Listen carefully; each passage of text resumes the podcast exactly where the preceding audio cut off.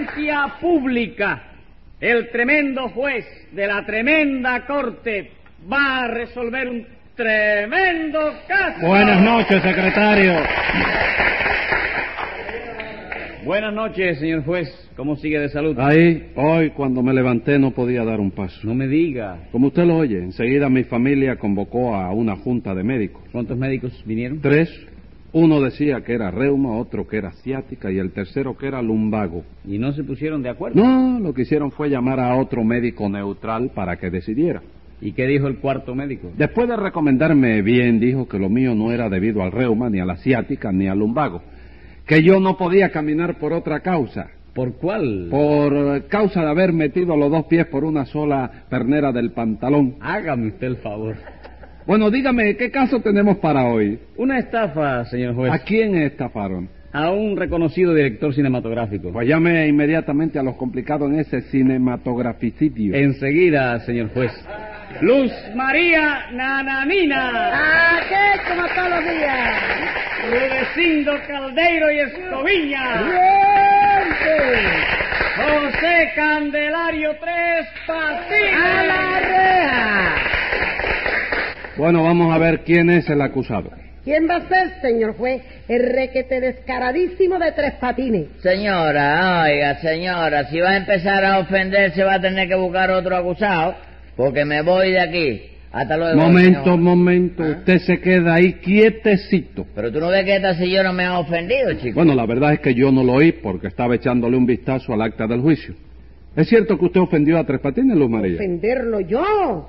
Nada de eso, ¿no? Ah, te vas a retratar ahora, te vas a echar No, para atrás.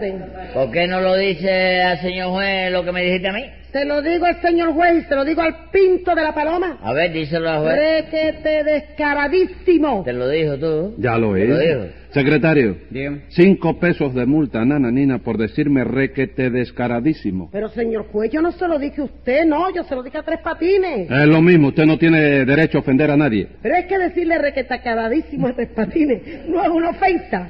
Ah, no, no es ofensa. No, señor, tres patines requete ca- descaradísimo. Que son dos palabras que quiere decir lo mismo, para que usted lo sepa. Sí, pues usted la cambia, yo creo que hasta el sentido debe cambiar también, ¿no? Pero no, para señor, que... para que lo sepa. Sí. Sí, para que ¿Quién lo sepa. ¿Quién es? Es para que... lo sepa quién. Usted mismo. No, si yo eso lo sabía ya. ¿Qué me cuenta? Usted ya sabía que requete descaradísimo y Tres Patines era lo mismo. Sí, pero fíjate que tú mismo dices que era, ¿no? ¿Cómo que era? Sí, chico, era pretérito plus Juan Gualberto del pasado infinito que ya pasó del verbo fuera. El verbo fue no existe, Tres Patines. No me diga, no existe el verbo fue. ¿Se murió? No, señor.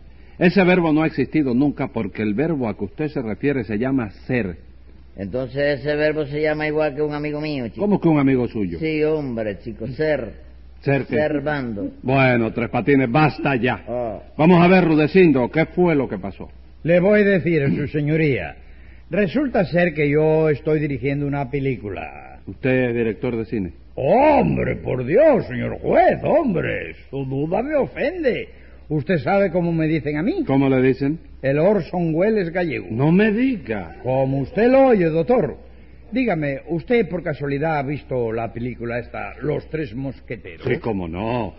¿Usted dirigió esa película? No, pero, oye, ¿verdad que es bonita? Secretario, póngale a Rudecindo cinco pesos de multa por cada mosquetero. Vaya, hombre, cuánto me alegro ¿De qué se alegra? de haberle mencionado a los tres mosqueteros, doctor. Si le llego a hablar de Alibaba y los 40 ladrones, me arruino de lo que no hay remedio. Bueno, vamos a ver, ¿quién acusa a Tres Patines? Servidor de usted, doctor. Muchas gracias por lo de servidor. De nada, señor juez. No es porque usted esté adelante ni nada de eso, no. Pero yo lo quiero a usted como a una madre. Mire, no me quiera tanto que me perjudica. Y ahora dígame, ¿de qué acusa usted a Tres Patines? De estafa, doctor. ¿Qué dice usted a eso, Tres Patines? Bueno, aquí entre nosotros, ¿qué tú me aconsejas que diga? Diga la verdad. La verdad. Vamos, diga la verdad. ¿Otra vez? ¿Cómo que otra vez? Sí, chico, tú no me dijiste que dijeras la verdad. Sí. Bueno, yo te lo dije. Pero si tú quieres que yo diga dos o tres veces la verdad, te lo digo. La verdad, la verdad, la verdad. Basta ya, secretario. Cinco pesos de multa a Tres Patines por burlarse de la autoridad judicial competente y actuante. Me alegro. Bésale la nariz a tu suegro. ¿Qué ¿Eh? es eso? No, Momento, momento.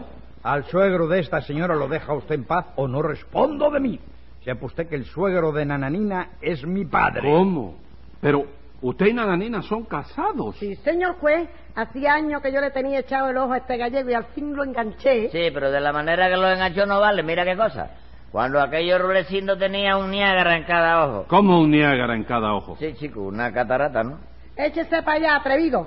¿Verdad, Rudicindito, que tú te casaste muy enamorado de mí? Claro que sí, amor mío.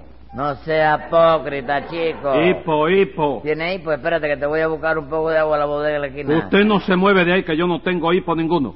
Lo que le digo es que no se dice hipócrita, sino hipócrita. Eso mismito es lo que le digo yo a Rudecindo, chico, hipócrita. Y si no llega a ser por la catarata esa que tenía Rudecindo los ojos, esta señora no engancha de ninguna manera, chico. Que se cree usted esto, pero que no es eso. Mira esto, bate. Yo he tenido bastante pretendiente para montones. A mí me va a decir eso. Si usted mismo se lo digo, yo desprecié muy buenos partidos para que lo sepa. Sí, muy bueno partido de dominó en el solar de Yaya. Bueno, vamos. basta ya. Basta ya que esto es un juzgado y no una tendedera de trapo sucio. Dígame, Rudecindo, decía usted que estaba dirigiendo una película. Eso mismo dije, doctor. ¿Y cuál es el título de esa película? Bueno, en vista del éxito alcanzado por el último coplé, yo pensaba poner el último bembé. Muy original. Sí, ¿Y quiénes son los protagonistas de esa película? Bueno, la estrella femenina soy yo. Usted es la oh, estrella. sí, yo sí. Y hay una escena en que yo salgo con un traje de cola, pero con una cola muy larga. Pues si sale con una cola muy larga, usted no es estrella, señora, es un cometa. Cállese la boca, Tres Patines. ¿Eh? ¿Y el argumento es bonito, Rudecindo? ¿Cómo no va a ser bonito, chico? ¿Tú sabes de quién es el argumento ese? No, ¿de quién es? Adivina, adivina. Eh, No me diga que es de usted. Sí, ya, ah, ¿por qué no te lo voy a decir? No, no, no, por nada, es un decir. Venga acá, y lo escribió usted mismo, Yo ¿verdad? solo, chico, yo solo. Bueno, escribirlo, lo que se llama escribirlo, no. ¿Oíste? Sí. Lo que hice fue dictárselo a Rudecindo. ¿Y es un argumento original? Muchacho, es originalísimo. Se trata, figúrate tú, de dos niñas que se odian a muerte. Ajá. Sí. Dígame, por casualidad una de las familias tiene un hijo que se llama Romeo. Sí, Romeo, ¿cómo tú lo sabes? No intuición, pura intuición. No, no, y dígame, a pesar del odio de las dos familias, Romeo y Julieta se enamoran, ¿no es cierto? Sí, sí, se- tú eres adivino. No, señor, no. Es que da la casualidad de que ese argumento lo escribió Shakespeare. No me digas eso, chico. Tú ves lo que yo te decía, Rudecindo, ¿eh?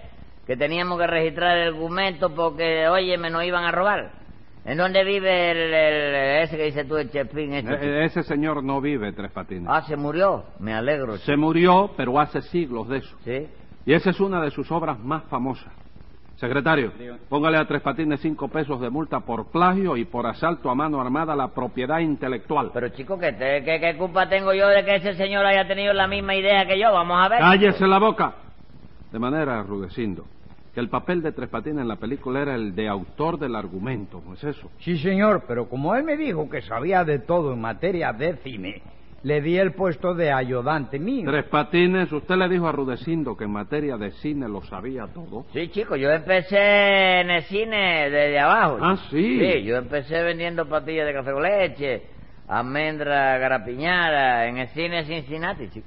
El cine Cincinnati. Sí. ¿Pero qué cine es ese? Vamos, nananina, vamos, déjate de bobería que tú trabajaste en ese cine de acomodadora, chico. Yo, ¿estás equivocado? Va, a mí mismo me lo vas a decir. ¿Tú no te acuerdas de los episodios de La Moneda Rota? No, señor. Y de los de Sudora. Sudora. Y el misterio de Cuarto Amarillo, Piratas de Ferrocarriles. Ah, no.